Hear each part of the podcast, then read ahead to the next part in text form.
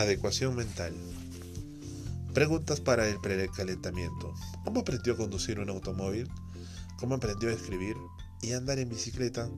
¿Cómo aprendió a tomar las cosas en cuenta y considerar las opiniones de los demás? ¿Cómo aprendió a relajarse?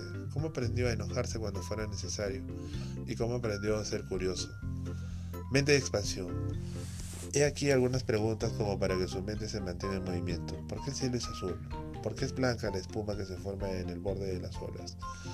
¿Por qué se produce un horrible chirrido en la punta de la tiza cuando se utiliza de determinada forma? ¿Cómo aprenden a volar las mariposas y quiénes han tejido el capullo donde vivían? ¿Por qué los peces avanzan en cardúmenes y los patos salvajes vuelan formando una V? ¿Por qué la luna parece más grande sobre el horizonte?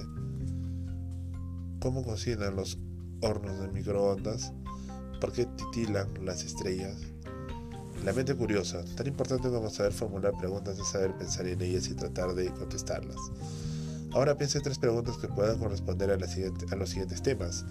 Astronomía, fisiología, economía, política, biología, psicología, química, paz mundial, religión, vida.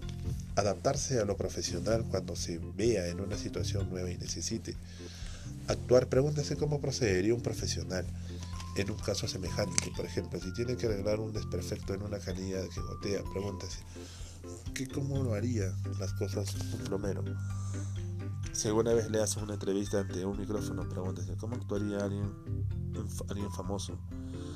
Rumiar ideas. El, misterio de la vida no se parece en nada a un acertijo que debe resolverse, sino que es una realidad que deberá experimentarse para saborear los misterios de la vida. Ponga en juego su capacidad para rumiar ideas, elija una pregunta o un pensamiento e imagine que se le ha pegado en la frente. Donde quiera que mire, la pregunta estará siempre bailándole ante los ojos. Luego decida cuánto tiempo quiere mantenerla en su mente. Marchar en círculos, ármese de un lápiz y varios trozos de papel. Trate de trazar un círculo perfecto sin ayuda de compás, sirviéndose solo de lápiz. Observe su técnica para aprender a hacerlo intente sostener el lápiz en diversas formas. Modifique la velocidad y la dirección de sus movimientos. Trate de mantener el papel en distintas formas, siga haciéndolo hasta lograr el máximo de habilidad.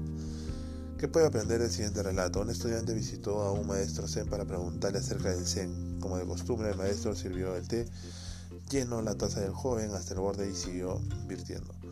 El estudiante observó atónito lo que sucedía. Vio cómo se derramaba el té y por fin dijo, la taza está llena, ya no cae más. El maestro dejó de verter el líquido, miró al estudiante solo y dijo, lo mismo es que esta taza estás colmando de ideas propias tuyas que te pertenecen, está lleno de opiniones y especulaciones. ¿Cómo podría enseñarte si no vacías antes tu taza? Aprendizaje vital. De entre todo lo aprendido por usted en su vida, ¿cuáles serían las cinco cosas que desearía pasar a sus nietos? Haga una lista con las cinco cosas, con las cinco preguntas que todos tendrían que contestar si quisieran considerarse seres humanos cultos.